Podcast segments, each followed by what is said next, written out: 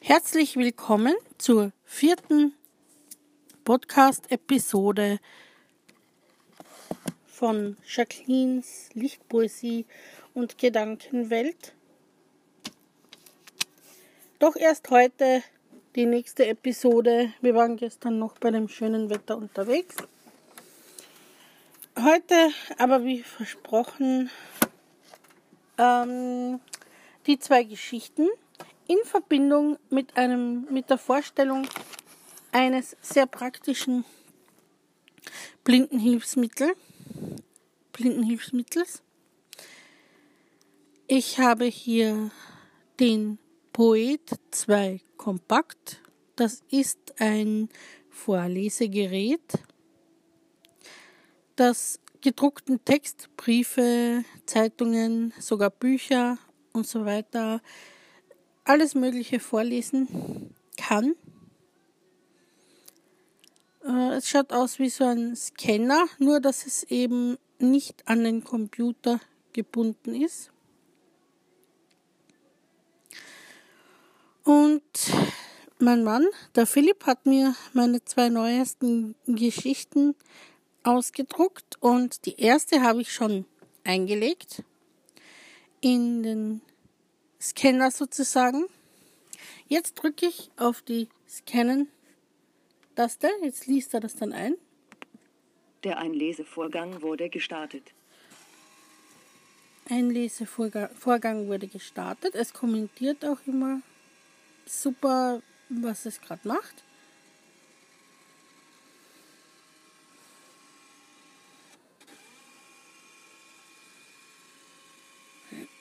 Die Erkennung arbeitet.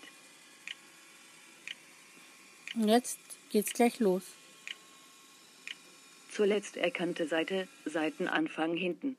Prinzessin Glöckchenhell und die Herzenslichtlibelle eine Feengeschichte. Es war einmal eine kleine Prinzessin.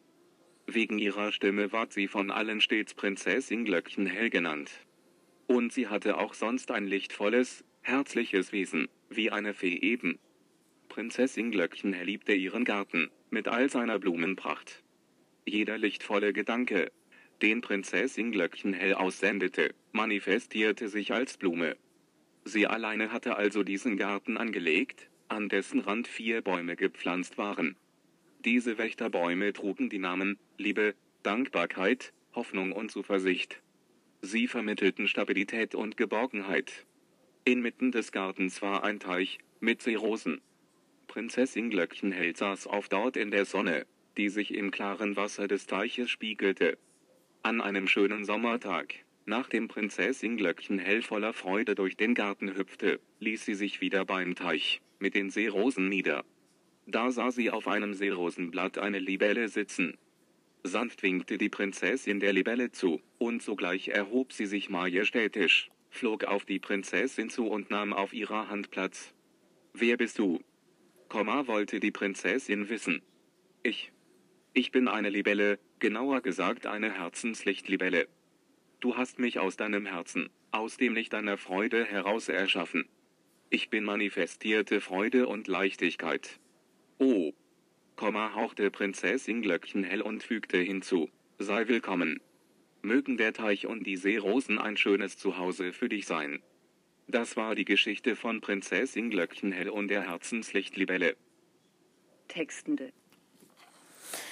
Also wie man hört, es ist, auch wenn es eine künstliche Stimme ist, ist es doch eine recht gute Qualität und es ist eine, eine große Hilfe, wenn man als blinder Mensch auch mal ohne sehende Hilfe einen Text, einen gedruckten, ja, selber lesen kann, unter Anführungsstrichen, sich vorlesen lassen kann. Ich starte jetzt einen zweiten Teil, also ein zweites Segment, um mit Poet 2 Kompakt meine zweite Geschichte vorlesen zu lassen. Also, bis gleich.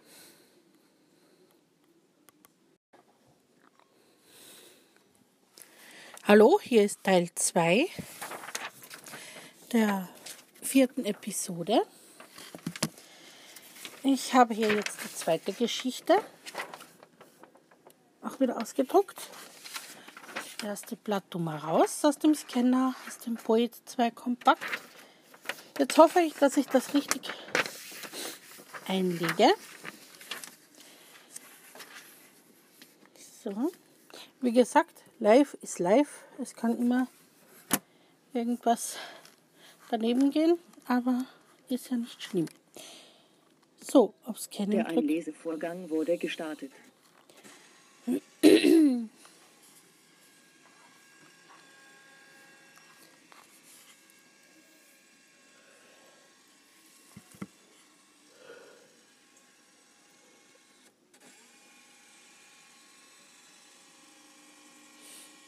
Die Erkennung arbeitet.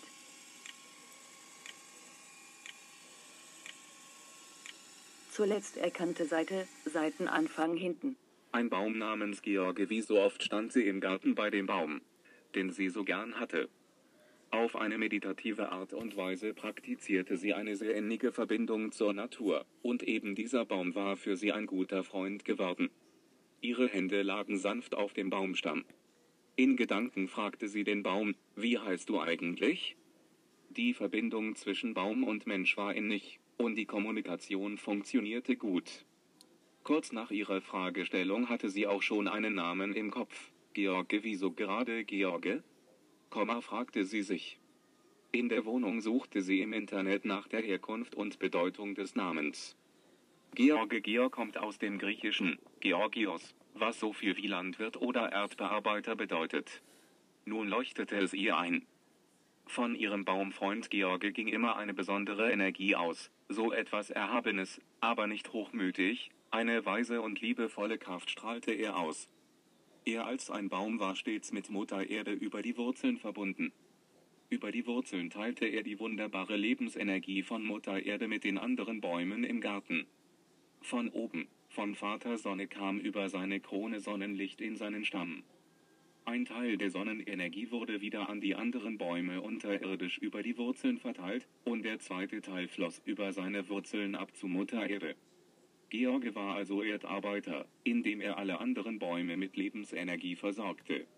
In jedem Fall schien ihr der Name George für ihn passend, da er sowas wie eine leitende Funktion hatte. Auch sie durfte stets ihre leeren Akkus wieder bei ihm aufladen. Im Austausch dafür durfte George ihre Liebe in sich aufnehmen, ihre Liebe zur Natur, gepaart mit ihrer Energie der Dankbarkeit. Das war die Geschichte über eine etwas andere Freundschaft. 21. Februar 2019 Textende. Ja, hat wieder super geklappt. Auch auf Anhieb richtig eingelegt gehabt, das Blatt. Also das ist ja immer, wenn kein Sehender dabei ist, so eine Glückssache, weil man ja nie weiß, ob das jetzt richtig ist oder nicht. Aber wie man sieht, es funktioniert sehr gut. Die Links, wo man die Geschichten nachlesen kann, kommen wieder in der Episodenbeschreibung. Ja, das war's für den Moment wieder.